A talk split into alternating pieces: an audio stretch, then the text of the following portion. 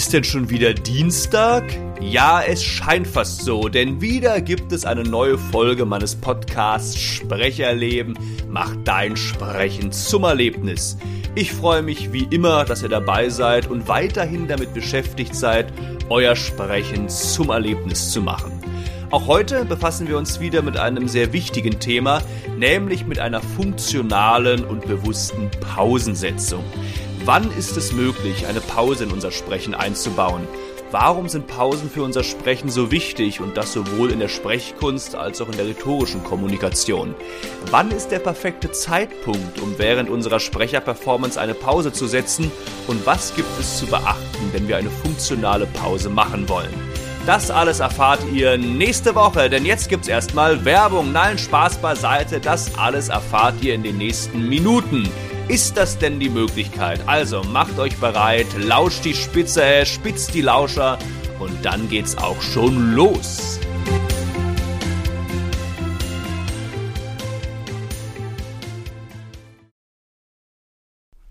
Grundsätzlich gibt es zwei Möglichkeiten, wann wir Pausen in unser Sprechen einbauen können. Die erste Möglichkeit besteht darin, eine Pause zwischen zwei Sinnschritten zu machen und die zweite Möglichkeit besteht darin, eine Pause innerhalb eines Sinnschritts zu machen. Kommen wir daher nochmal kurz zu der Frage, was denn eigentlich ein Sinnschritt ist. Erinnert euch nochmal kurz an die letzte Episode, in der wir uns ja mit Betonungen beschäftigt haben. Dort waren Sinnschritte ja auch schon wichtig. Und zwar beschreibt ein Sinnschritt immer eine bestimmte Handlung, einen Gedanken, eine Aussage oder eben einen Sinn.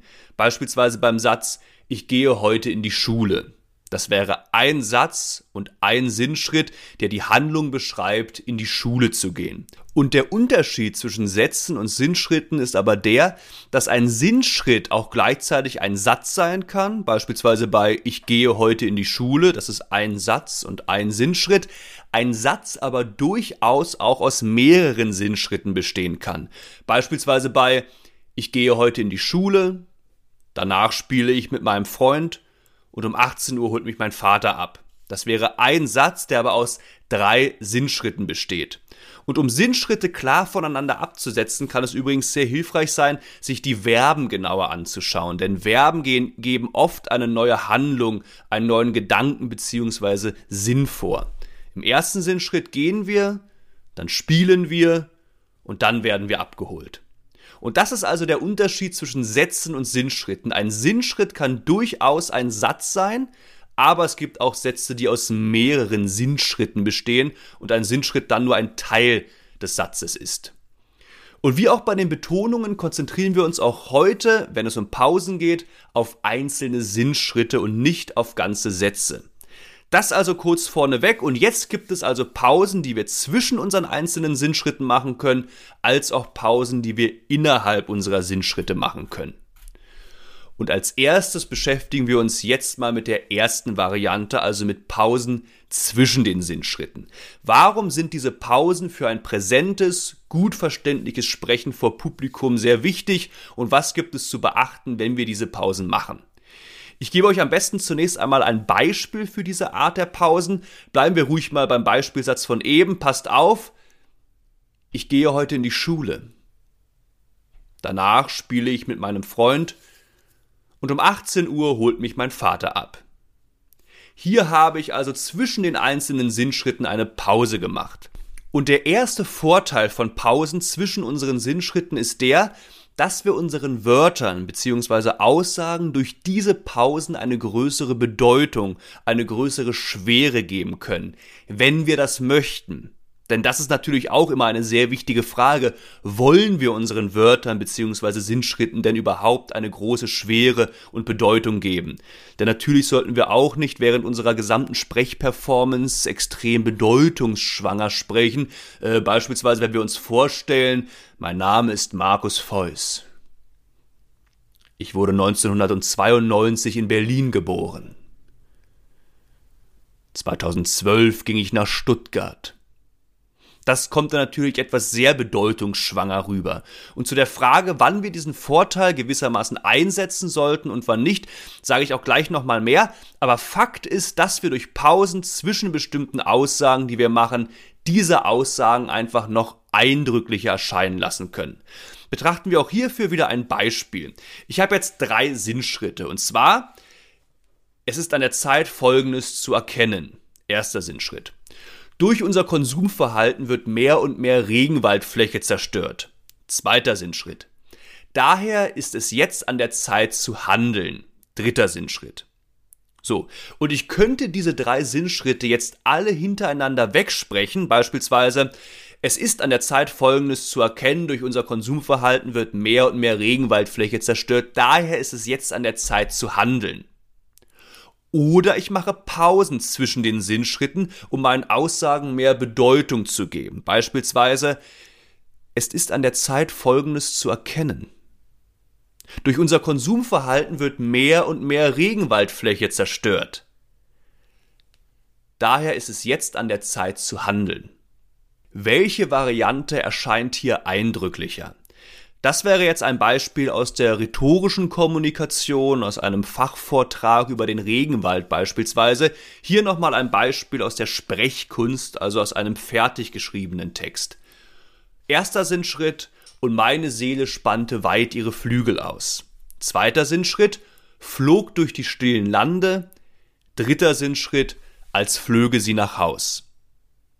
Wie schwer wiegt die Bedeutung dieser Wörter, wenn ich sie straight hintereinander spreche, beispielsweise, und meine Seele spannte weit ihre Flügel aus, flog durch die stillen Lande, als flöge sie nach Haus.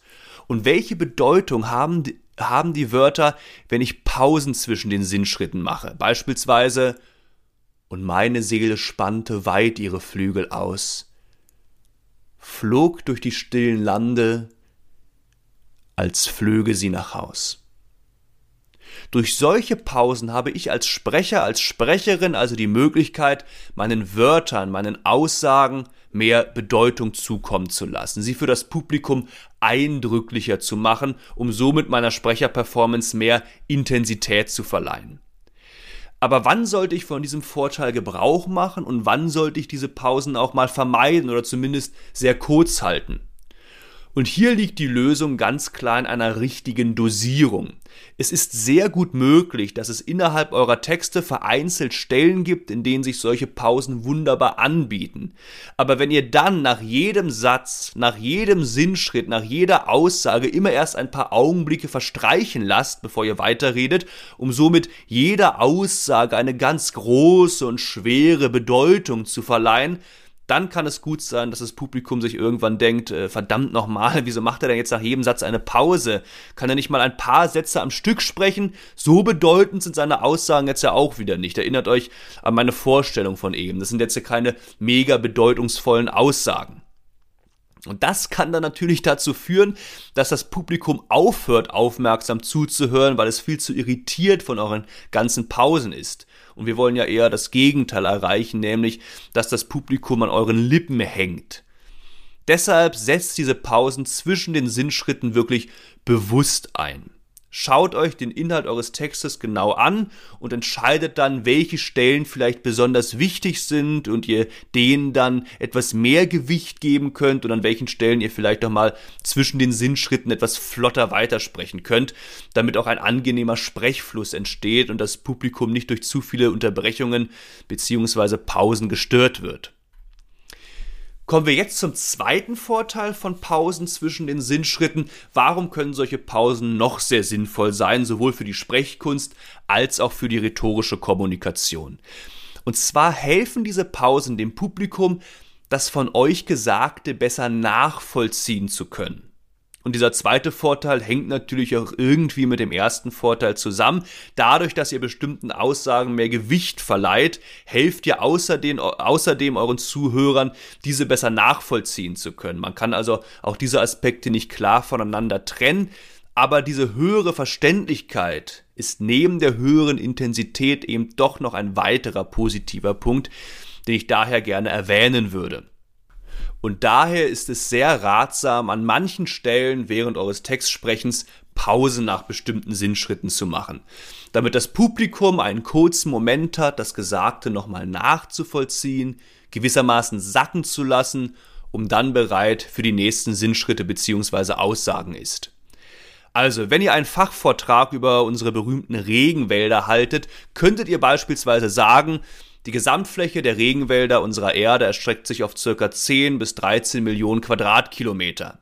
Dann macht ihr eine kurze Pause, das Publikum kann diese Zahl verarbeiten und dann fügt ihr hinzu, doch jede Minute verschwindet circa eine Fläche von circa 10 Fußballfeldern. Das heißt, ihr erschlagt das Publikum nicht mit Infos und Zahlen, indem ihr all diese Sätze straight hintereinander sprecht, sondern ihr helft den Zuhörern erstmal die eine Info zu verarbeiten bzw. sacken zu lassen, um dann die nächste aufnehmen zu können. Aber natürlich sollte man es auch hierbei nicht übertreiben. Ich habe ja eben den Sprechfluss angesprochen, der für die Qualität unserer Sprecherperformance sehr wichtig ist und uns daher auch in späteren Episoden noch begegnen wird. Und gerade wenn es um den Sprechfluss geht, ist es wichtig, das richtige Maß zu finden. Für das Publikum kann es extrem anstrengend werden, wenn ihr eure Aussagen ohne Punkt und Komma hintereinander wegsprecht, wie so ein Wasserfall plappert und ihn durch diese fehlenden Pausen kaum eine Möglichkeit lasst, das Gesagte auch wirklich nachzuvollziehen und verstehen zu können.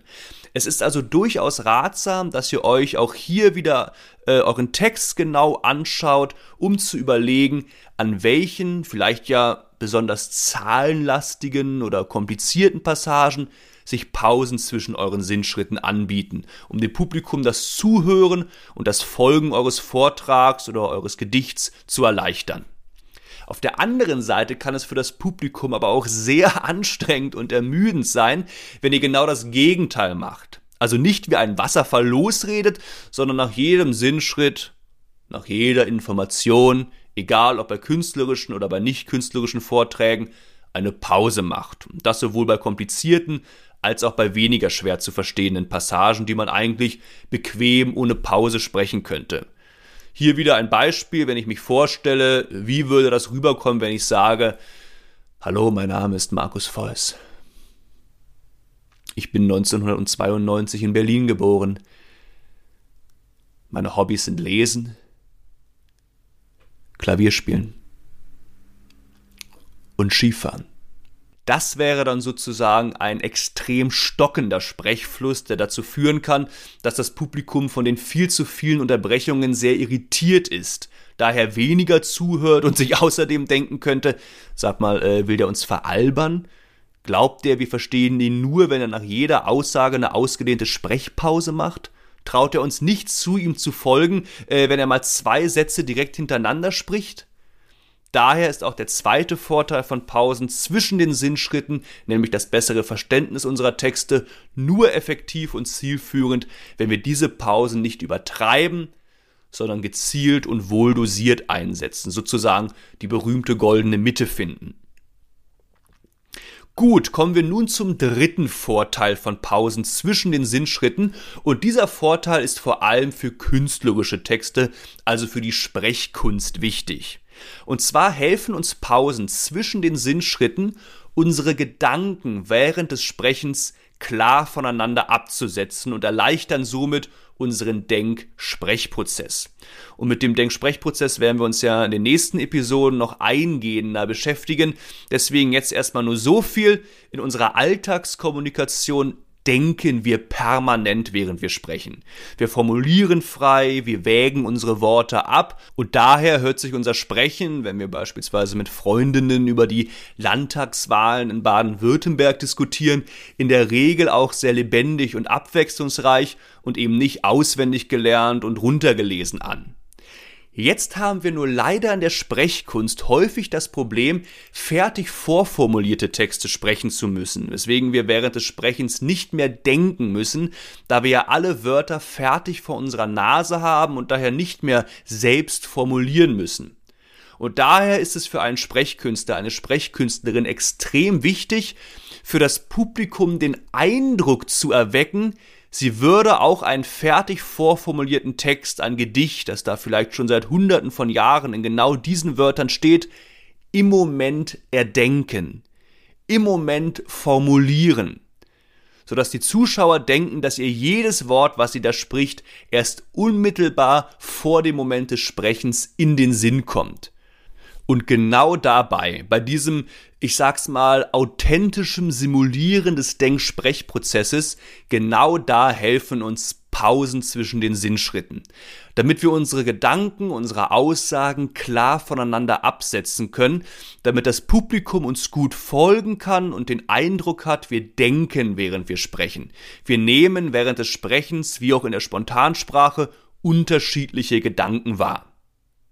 Äh, nehmen wir hier ruhig nochmal ein Beispiel, einfach wieder mal das Gedicht Sehnsucht von Eichendorff, auch wenn ihr das vermutlich schon nicht mehr hören könnt.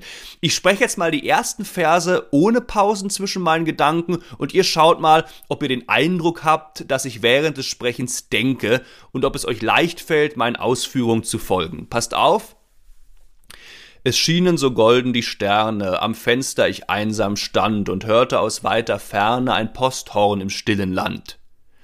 So. Und nun mache ich mal Pausen zwischen meinen Sinnschritten und hört mal, was sich dadurch bezüglich des Denksprechprozesses verändert. Es schienen so golden die Sterne. Am Fenster ich einsam stand und hörte aus weiter Ferne ein Posthorn im stillen Land. Und das ist genau der dritte große Vorteil von Pausen innerhalb von Sinnschritten. Sie erleichtern uns auch bei fertig geschriebenen Texten den Denksprechprozess, weil wir dadurch unsere Gedanken klar voneinander absetzen können und uns das Publikum dadurch ebenfalls besser und leichter folgen kann. Aber auch hier gilt, dass wir es mit solchen Pausen natürlich nicht übertreiben sollten. Denn auch in unserer Spontansprache machen wir ja nicht nach jedem Gedanken eine extrem lange Pause. Wir sagen also nicht, gestern, als ich aus der Schule kam, hörte ich einen Schrei und bin weggelaufen. Sondern wir denken ja auch durchaus mal schneller und sagen, gestern, als ich aus der Schule kam, hörte ich einen Schrei und, und bin weggelaufen. Und daher sollten wir auch in der Sprechkunst nicht nach jedem Gedanken eine extrem lange Pause machen. Das braucht es nicht immer und auch dann könnte sich das Publikum auf Dauer wieder etwas verkohlt vorkommen. Bei Eichendorf eben bieten sich tatsächlich etwas längere Pausen an, weil es ja auch ein sehr romantisches, intensives Naturgedicht ist.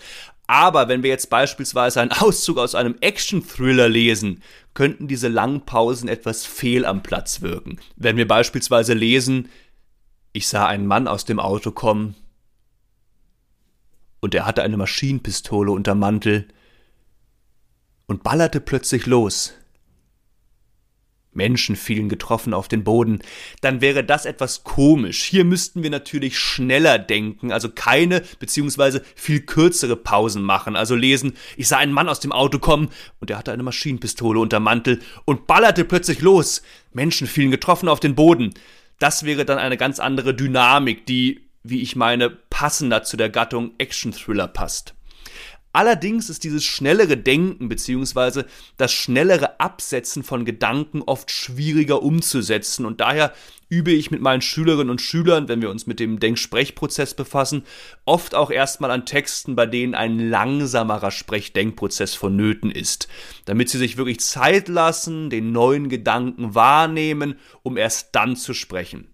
Das Problem an Texten, bei denen ein schnelleres Denken erforderlich ist, ist nämlich, dass die Schüler es dann schlechter hinkriegen, diese Gedanken klar voneinander abzusetzen und sich der Text dadurch dann wieder sehr abgelesen anhört. Wenn sie beispielsweise sagen, ich sah einen Mann aus dem Auto kommen und der hatte eine Maschinenpistole unterm Mantel und ballerte plötzlich los, dann schaffen sie es nicht. Sie sprechen zwar recht schnell, was bei der Szene jetzt passend wäre, aber sie schaffen es durch dieses schnelle Sprechen nicht auch schnell zu denken und die Gedanken trotz, hohen Tem trotz hohem Tempus klar voneinander abzusetzen.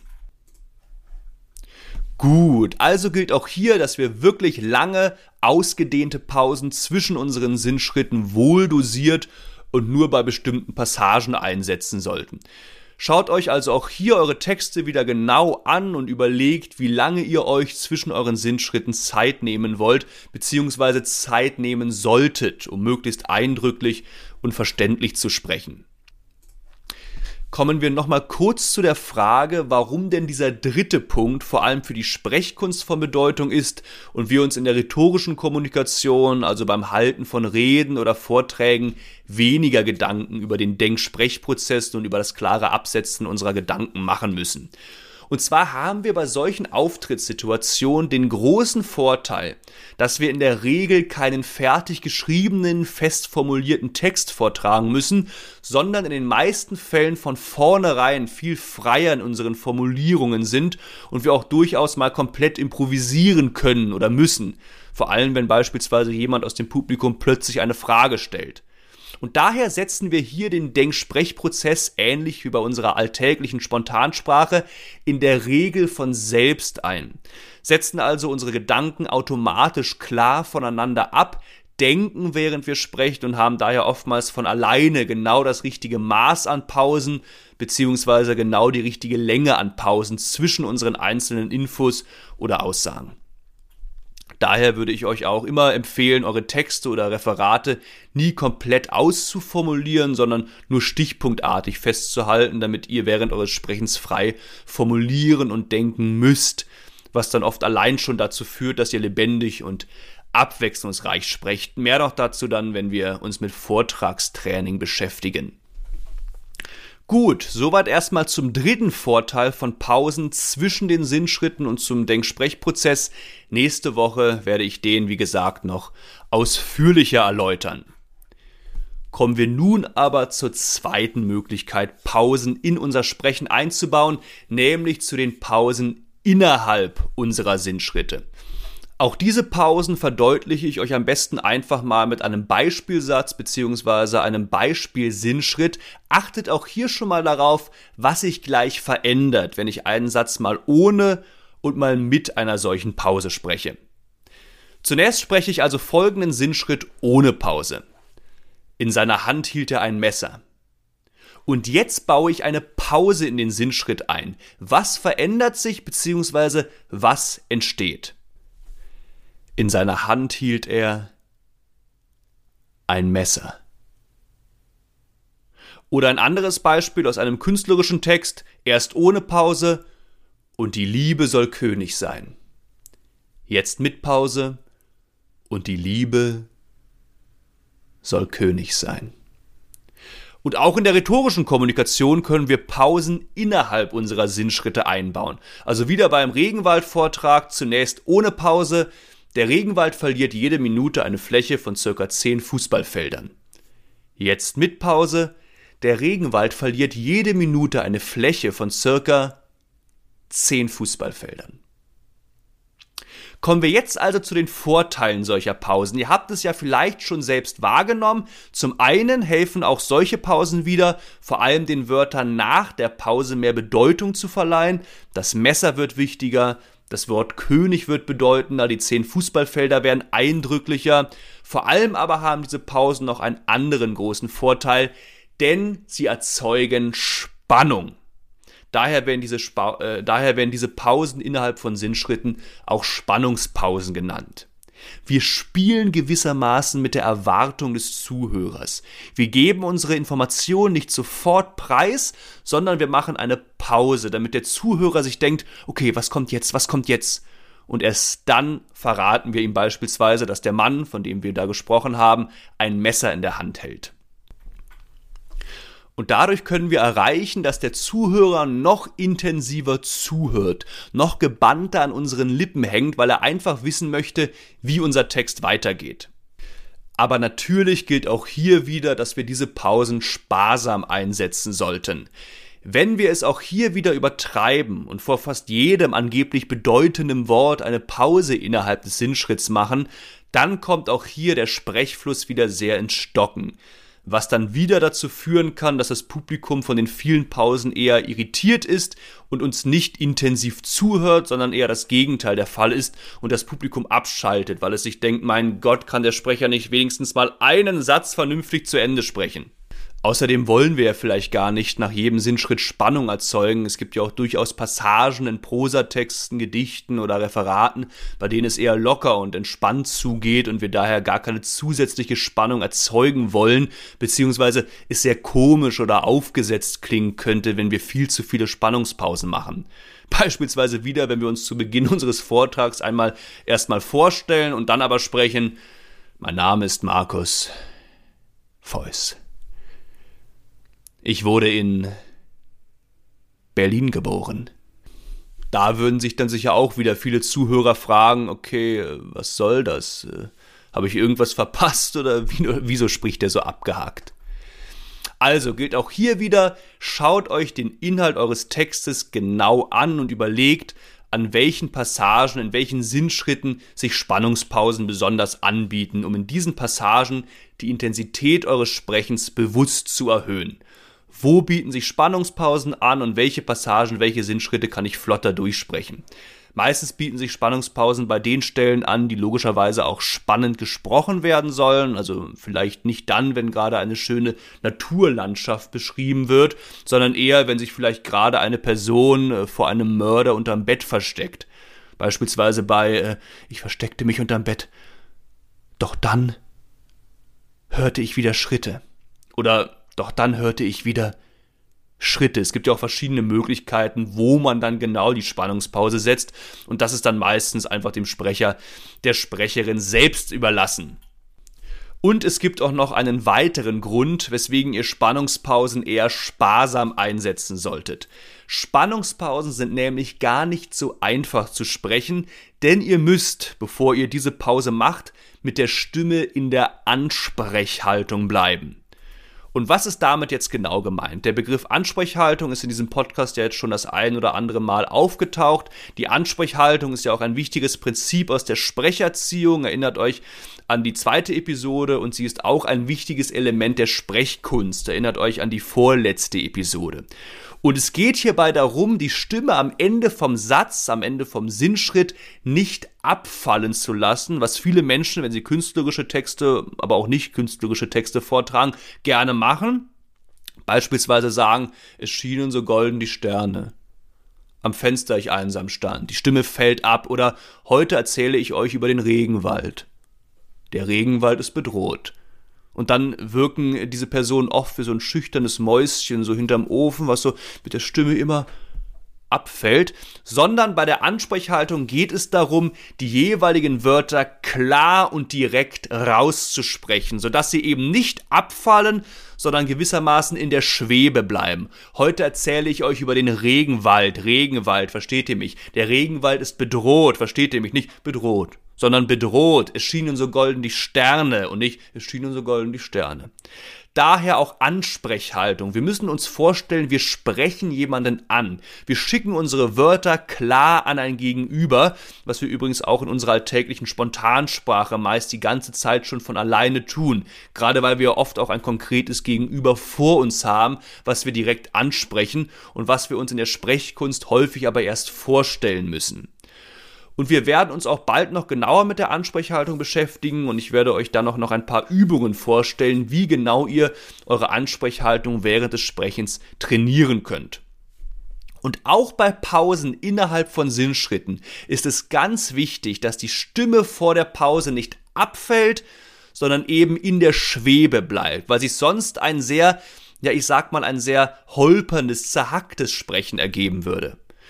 Auch bei Pausen zwischen den Sinnschritten sollte die Stimme natürlich nicht komplett abfallen. Auch hier ist eine gewisse Ansprechhaltung vonnöten. Aber besonders wichtig ist das eben bei Spannungspausen. Wir sollten also nicht sprechen, in seiner Hand hielt er ein Messer, sondern wir bleiben in der Ansprechhaltung. In seiner Hand hielt er ein Messer. Und die Liebe soll König sein und nicht, und die Liebe soll König sein. Und die Liebe soll König sein. Passend zu dem Begriff Spannungspause bleibe ich also sowohl körperlich als auch stimmlich in der Spannung und verliere diese nicht, was dann nämlich dazu führen würde, dass die Stimme abfällt und der Satz zerhackt wird, sondern bleibe mit meiner Stimme in der Schwebe, sodass im wahrsten Sinne des Wortes wirklich ein Cliffhanger entstehen kann und das Publikum sich fragt, okay, wie geht es weiter? Plötzlich sah ich sie, es war eine Elfe. Und genau das fällt aber vielen Leuten sehr schwer. Das beobachte ich gerade auch bei vielen Schülerinnen und Schülern, die noch am Anfang ihrer Ausbildung stehen und dann ihre einzelnen Sätze bzw. Sinnschritte sehr zerhacken, weil die Stimme nach fast jedem Wort schlaff abfällt und sie beispielsweise eben nicht sagen, als ich aus der Schule kam, sah ich ein kleines gelbes Spielzeug, äh, Spielzeugauto, sondern sagen, als ich aus der Schule kam, sah ich ein kleines gelbes Spielzeugauto. Und das passiert übrigens auch gerade zu Beginn sehr unabhängig davon, ob die Schülerinnen und Schüler nun eine Spannungspause machen wollen oder nicht, weil ihnen einfach noch etwas die Sicherheit und die Souveränität fehlt, um bestimmte Sinnschritte klar und straight nach vorne zu sprechen. Und dadurch kommt es dann eben oftmals zu einem sehr stockenden, holpernden und zerhacktem Sprechfluss. Und deswegen sage ich zu meinen Schülerinnen und Schülern zu Beginn auch oft, dass sie Spannungspausen bzw. Unterbrechungen innerhalb von Sinnschritten wirklich ganz, ganz sparsam einsetzen sollen und in der Regel wirklich straight nach vorne und ohne Unterbrechung den Sinnschritt zu Ende sprechen sollen, weil sie dann ja logischerweise viel seltener in die Bedrulle kommen und seltener die Herausforderung meistern müssen, die Stimme eben nicht abfallen zu lassen, sondern klar in der Ansprechhaltung zu bleiben weil dann müssen sie ja nur am Ende vom Satz, also einmal die Herausforderung meisten, äh, meistern, dran zu bleiben und müssen das nicht drei, vier, fünf Mal innerhalb des Satzes machen. Wenn Sie beispielsweise einen Text lesen, in dem es heißt, gestern gab es in der Schule Eis zum Mittag, dann müssen Sie nur am Ende einmal in der Schwebe bleiben. Das ist mir natürlich auch immer sehr wichtig. Aber Sie müssen nicht es drei, vier, fünf Mal machen, wenn Sie beispielsweise sagen, gestern gab es in der Schule Eis zum Mittag. Deswegen sage ich immer, gerade bei Sätzen, bei Sinnschritten, in denen jetzt keine extreme Spannung erzeugt werden muss, wirklich einfach straight nach vorne wegsprechen. Und wenn Sie dann mit der Zeit etwas geübter sind, wenn Sie die Ansprechhaltung dann schon etwas besser beherrschen, dann können Sie auch gerne öfter ganz bewusst an manchen Stellen innerhalb von Sinnschritten eine Pause einbauen, um somit einen schönen Effekt zu erzielen. Also lässt sich zusammenfassend wirklich sagen, dass wir sowohl bei Pausen zwischen den Sinnschritten, vor allem aber bei Pausen innerhalb von Sinnschritten die Stimme nicht abfallen lassen, sondern in der Spannung, in der Ansprechhaltung bleiben sollten, um dann die angesprochenen Vorteile von Pausen auch wirklich zielführend nutzen zu können. Gut, das war's dann auch schon wieder. Wenn ihr jetzt noch Fragen habt oder euch was unklar ist, ihr wisst, jetzt kommt wieder mein obligatorischer Vortrag, dann besucht gerne meine Homepage www.sprecherleben.com.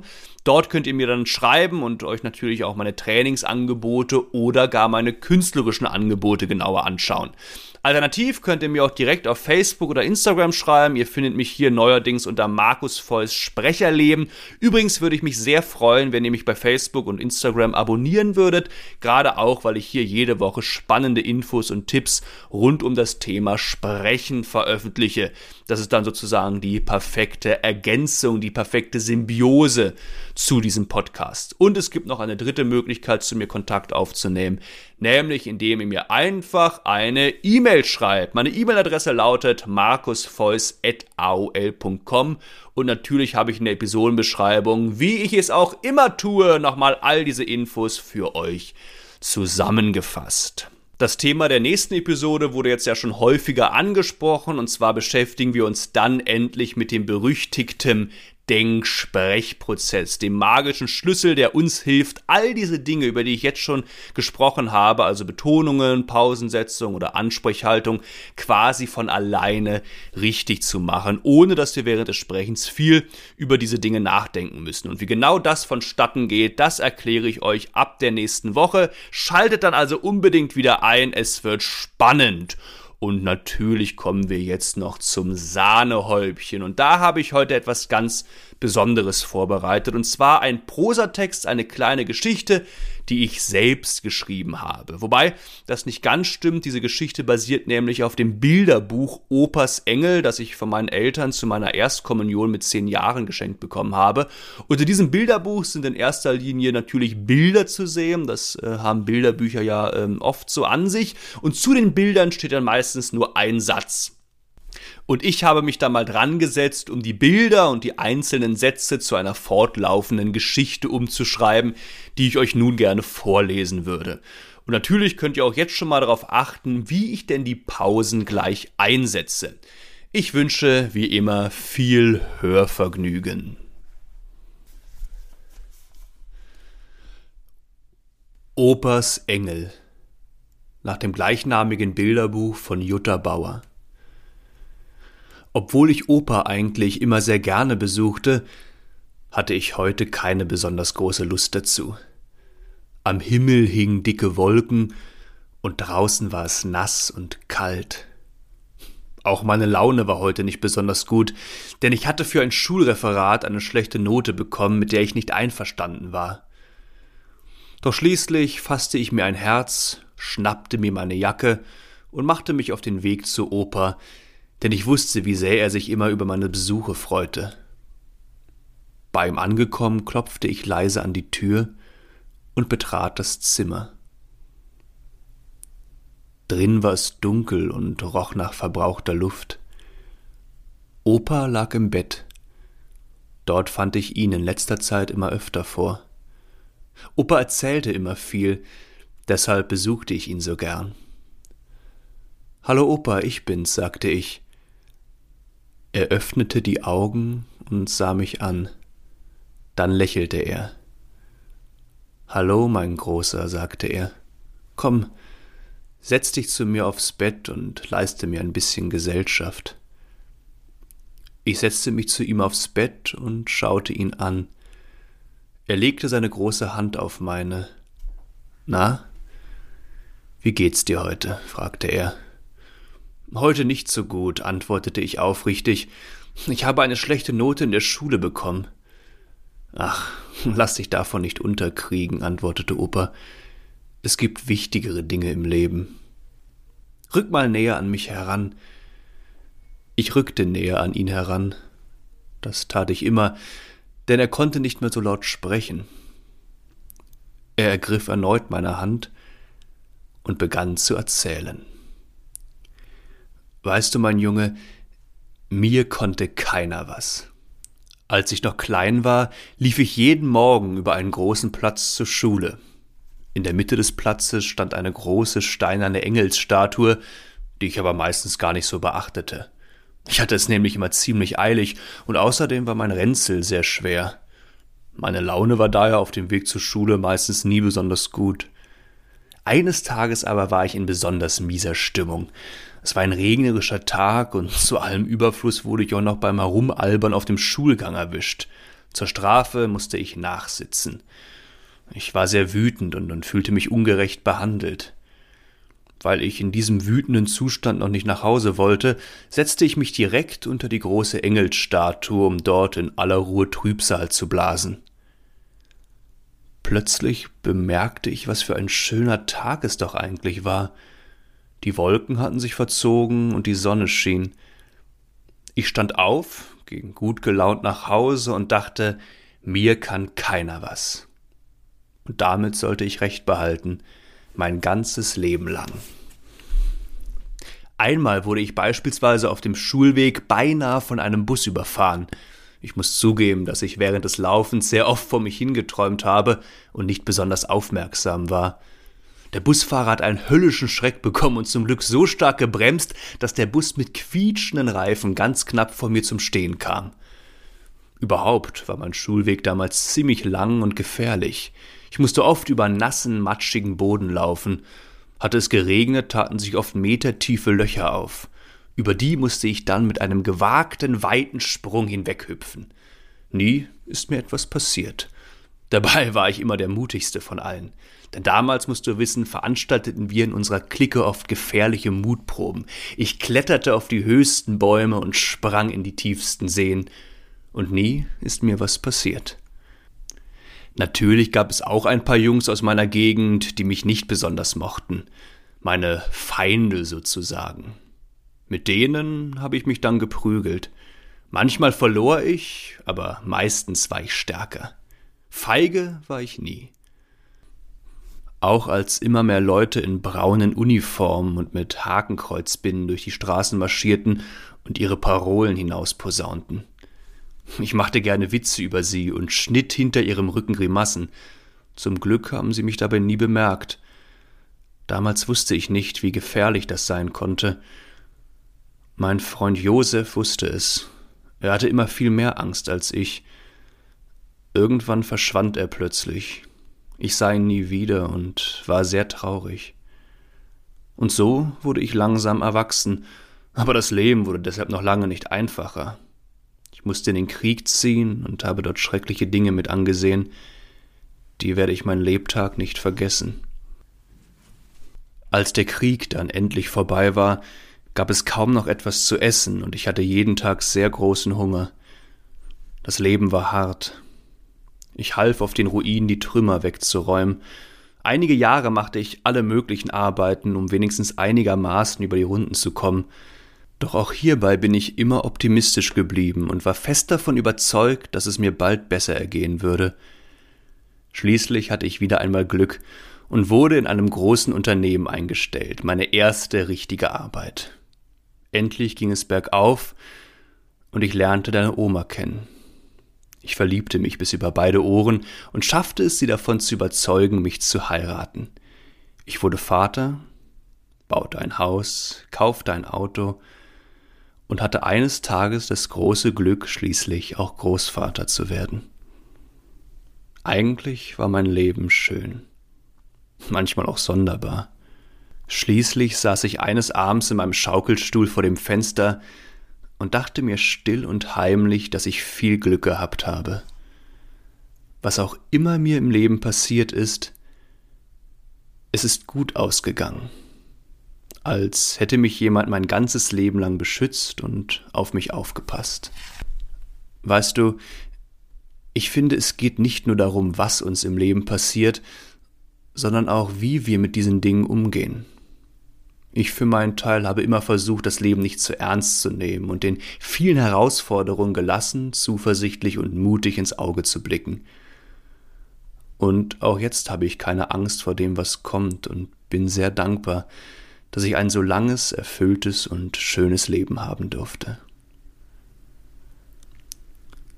Opa wurde müde und schloss die Augen. Ich drückte noch einmal seine warme, runzlige Hand und verließ leise das Zimmer. Dann trat ich hinaus auf den kargen Gang und dachte über seine Worte nach. Sie bewirkten tatsächlich etwas in mir, und ich fühlte mich nun deutlich besser. Als ich schließlich den Eingangsbereich des Hospizes verließ, bemerkte ich erst, was für ein schöner Tag es war. Die Sonne schien und es war warm. Ich musste anfangen zu lächeln. Gut gelaunt ging ich leichtfüßig nach Hause und dachte dabei, mir kann keiner was.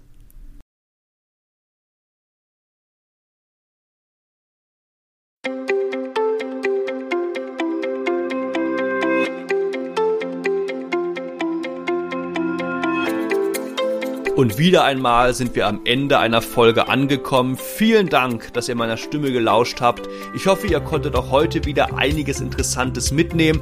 Bleibt am Ball, macht weiterhin die Übungen, die ich euch bislang vorgestellt habe. Und dann bin ich mir sicher, seid ihr auf einem guten Wege, euer Sprechen schon bald zum Erlebnis werden zu lassen. Bis nächste Woche. Ich freue mich auf euch.